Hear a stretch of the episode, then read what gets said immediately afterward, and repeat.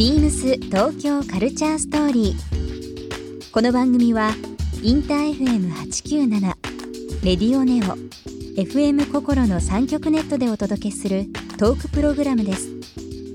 案内役はビームスコミュニケーションディレクターの土井博志。今週のゲストは市川渚ですファッション関連のブランディングやコンサルティングデジタルコンテンツのプロデュースやディレクションなどを手掛ける市川さん。最近気になっているテクノロジーや自身のアンテナなどさまざまなお話を伺います。そして今週市川さんにプレゼントしたクロックスのサンダル23センチをリスナー1名様にもプレゼント。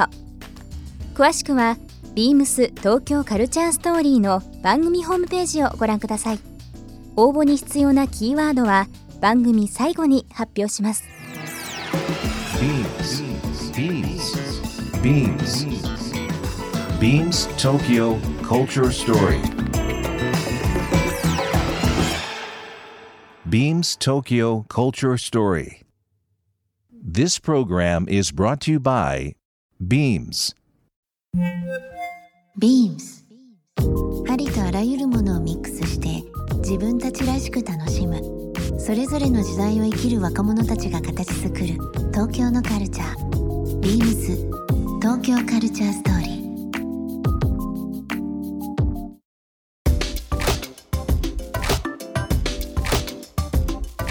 ー。サンフランシスコ、うん。まあ Google、Facebook、まあ、Pinterest、うん。まあきりないですけど、うん。いろんなところで今の世界をねうんうんのな何を支えるって言ったらいいんだろう。もう今はもう。もうインフラみたいになってますね。うん。だって Google とかもね、もう車の話とか自動運転とかっていう話もありますしね、なんかその辺でちょっと興味あったこと？はい。この間、まあ、3月の話ちょっと前になりますけど、うんうん。なんかあったりしました？そうですね。まあなんかこう日常にいろんなそういう新しいものみたいなことが普通の人たちに溶け込んでるっていうのは面白かったですよね、それこそその進行形のうん。なんか最近ダイレクトトゥコンシューマーって呼ばれてるような D2C みたいな新しいものだったりとか、うん。新しいブランドとかだったりとかっていうのがこう普通に日常にある。うん。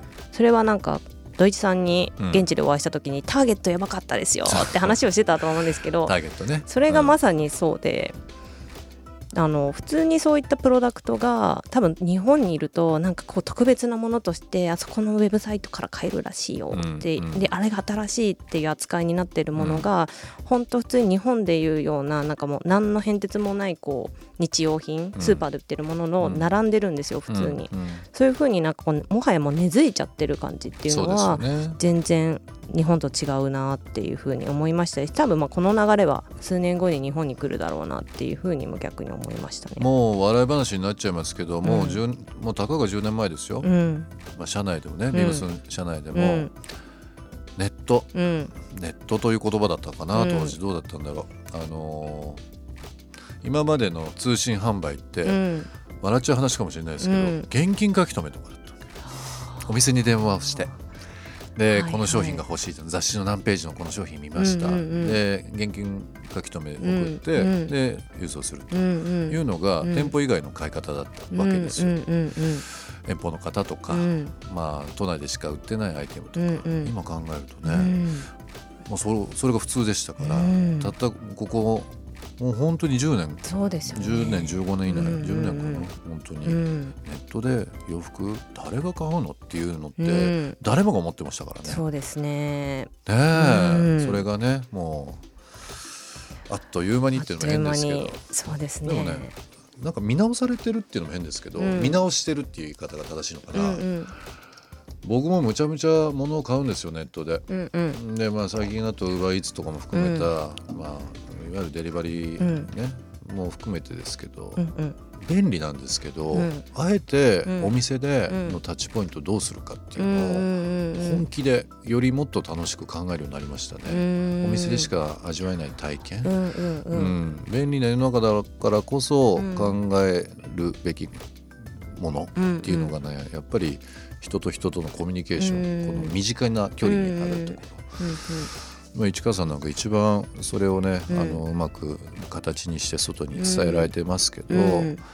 便利になって家に閉じこもるっていうよりは、うん。便利になってうん。仲いい友達と外に出かけようみたいなうんところって、逆になんか今時代的にマッチして楽しいかな。とそうですね、うん。なんかまあそういう新しい取り組みとか例えばなんかテクノロジーを活用しようみたいなところの最終ゴールって個人的に思ってるのはやっぱ人がすごくこう人らしいうんことをするためにやらなくていいことをうん。そういった例えばそういうこと AI とね。かそうそうそうそういったものに任せてうん。人が人であのよりよく生きるみたいな部分に意識を傾ける方向に個人的にはすごい言ってくれたらいいなっていうのが結構根本的にありますね。本当そうですよね、うん。インフラって本当にそういうところを根本的に変えてくれますもんうね。ん。まあでも本当に今お話しあった、まあ、うん。AI というのはまあ本当最近よく聞きますし、うん。まあそれがね、うん。あの幅広い世代に向けてサービス提供だったりうん。開発されてますけどもうん、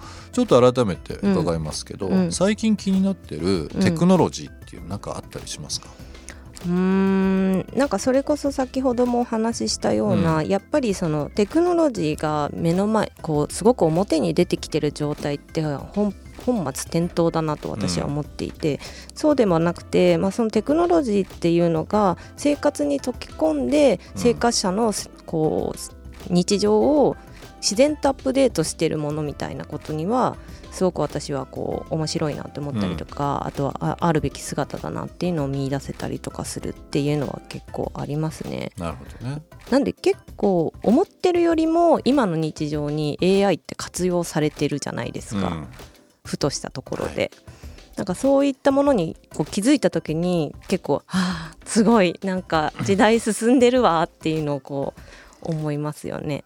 確かにね、うん。そうですよね。うんうん、それこそその車が自動運転でその辺走り出しちゃうよみたいなことも、うん。自動運転の技術の裏に何があるかというと、例えばセンサーで人が来るっていうことを察知してどういう行動を起こすのかっていうことの頭脳の部分ってやっぱり AI が担ってたりとかほどね。なんかそういった形で活用をどんどんされていくんだろうなって思いますね。なんかこの間ちょっとふとね、うん。友達と話してる時に、うん。あの世の中すごくこう正解に向けてうん。何かいろんなものを導いてうん。ると思うんですよ、効率性を良くしたりとかね、無駄を省くとかいろいろあるじゃないですか。だけど人間口にするものって、うん。なんか雑なものの方うがん。美味しくないってこの間ふと言われたんですよ、うん例えば雑穀とか、うん。ミネラルが多い塩とか、うんうん。なんかこう玄米とかも、うんなんかその白米がすごくもちろん、まあ、主流なでね、うんまあ、スーパーとかはもちろんですけどやっぱり栄養面でいうと、うん。その周りについてる胚芽とか、うんうんね、農薬とか使わないその自然うん食とか無農薬とかっていうものも、うんうん。もちろんそうだけど、うん。なんかこうそもそものものをうん。残したり、うん。口に入れたり、見たりするのも、なんか便利な世の中だからこそ、うんうんちょっと知っときたいよねっていう話をこの間してたんですよ。だからなんかもう全てがね0か1かっていう話ではなくて、ちょっとこう独特のなんかそのうん。人間の感覚ならではのうん何か見えないうん。無駄というのも、今は逆にちょっと欲しいなと思いますけどね。全てがなんかこうクリアっていう世界じゃなくてね。味気がなくなっちゃいますもんね、うん。もう多分料理もそうだと思いますけど。なんか雑味を排除したからものすごい美味しいものになるかって言ったらうん。実はそうじゃないじゃないしね。うん。なんかその長年の昔の人の知恵じゃないけど、たまたま生まれたうん。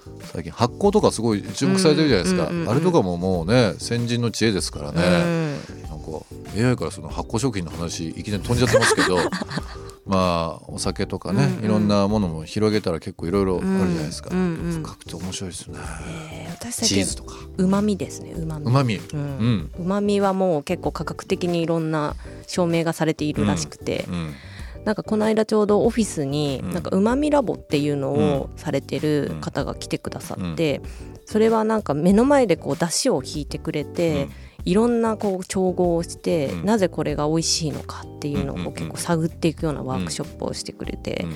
それがまあ美味しいし面白いし、そしてなんかちゃんとエビデンスベースで証明されているっていうのがそそこにねプラスでね。そう何が美い味しい理由かっていうのがすごいあのあ深いなっていうあの確認も含めてですけど、うん。そういう新しいテクノロジーとかね、うん。科学的にっていうので、さらに後押しされるとねそう。いいですよね。説得されちゃいさせられちゃうというかうん。より日常が楽しくなるというかこれはきっとあの成分とあの成分が入ってるからこう美味しく感じるんだきっとみたいな。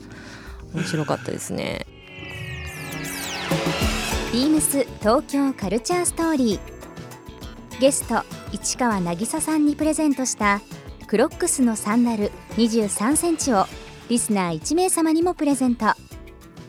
応募に必要なキーワード AI を記載して番組メールアドレス beams897 アットマークインター FM.jp までご応募ください。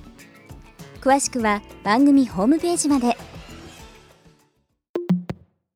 Beams ビームスイメン渋谷ショップマネージャー徳重ゆきなです。6月7日から23日までアメリカンインディアンジュエリーフェアを開催いたします。アメリカの現地まで足を運んで選んだ数百点ものインディアンジュエリーを豊富なバリエーションでご覧いただける貴重な機会です。通常取り扱いのないアイテムも揃います。ぜひご来店ください。beams 東京カルチャーストーリー Beams Tokyo Culture Story. This program was brought to you by Beams.